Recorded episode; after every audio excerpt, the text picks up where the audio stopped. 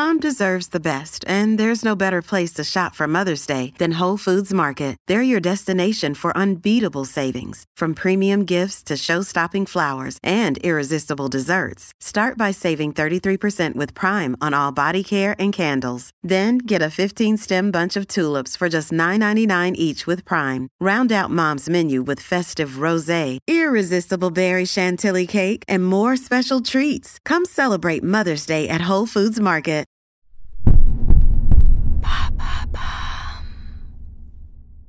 Salut, c'est Madame Meuf. Aujourd'hui, petite question. Peut-on voir les hommes comme des objets et être féministe C'est une vraie question. Vous avez vu la polémique autour de Lena Situation qui a fait une story récente où elle dansait avec Matt Pokora. Et donc tous les masculinistes, enfin les jeunes, hein, parce que les auditeurs du RMC, genre Jean-Pierre, ils commandent pas ça. Hein, non, les jeunes ont crié comme des petites pucelles à qui on aurait parlé de Depardieu. Ah en criant au scandale. Parce que voilà là le mec de Lena Situation a nommé le pauvre a nommé le cocu quoi. A nommé le pauvre M en plus franchement il n'y a pas de, a pas de danger. Mais ça n'est pas le sujet. Alors moi j'ai été faire un petit commentaire sous la publication de Oh My Mag, hein, ma passion dans la vie, en disant c'est vrai, elle aurait dû rester enfermée à la maison, préparer un bon rôti à son mari. Et donc il y a un mec qui a fait un commentaire en me disant et en plus vous avez vu elle se frotte à des stripteaseurs. C'est ça aussi le féminisme ok Eden. Oui le mec s'appelle Eden le paradis perdu de la gonzesse attachée à la maison avec un boulet au pied. Donc peut-on être féministe et se frotter à un stripteaseur comme nous le suggère euh, Eden ou reluquer l'acteur de The Bear? Vous avez vu Jeremy Allen White en slibos dans la campagne Calvin Klein campagne qui promeut surtout les abdominaux. Hein. parce que moi je pense que aucun mec n'aura envie d'aller acheter ce slip kangourou dégueulasse. Par contre, il dira euh, bah écoutez, mettez-moi les abdos parce que j'ai l'impression qu'il faut en avoir finalement hein, malgré la déconstruction. C'est surtout ça hein, le modèle progressiste que ça nous présente.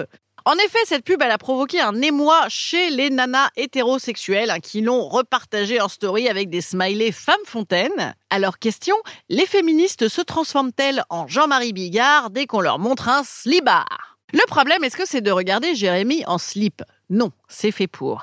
Est-ce que c'est de sexualiser Jérémy? On peut avoir une attirance sexuelle pour des gens en slip, on a le droit de fantasmer hein, sur autrui.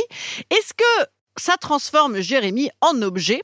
Genre une glace magnum hein, au hasard. Non genre le porte-manteau du slip. Parce que c'est quand même ce pourquoi il a signé un contrat dans lequel il est consentant à être affiché absolument partout semi-nu pour émoustiller maman pendant qu'elle prépare rappelons-nous un rôti à papa et surtout qu'elle lui achète le même slip.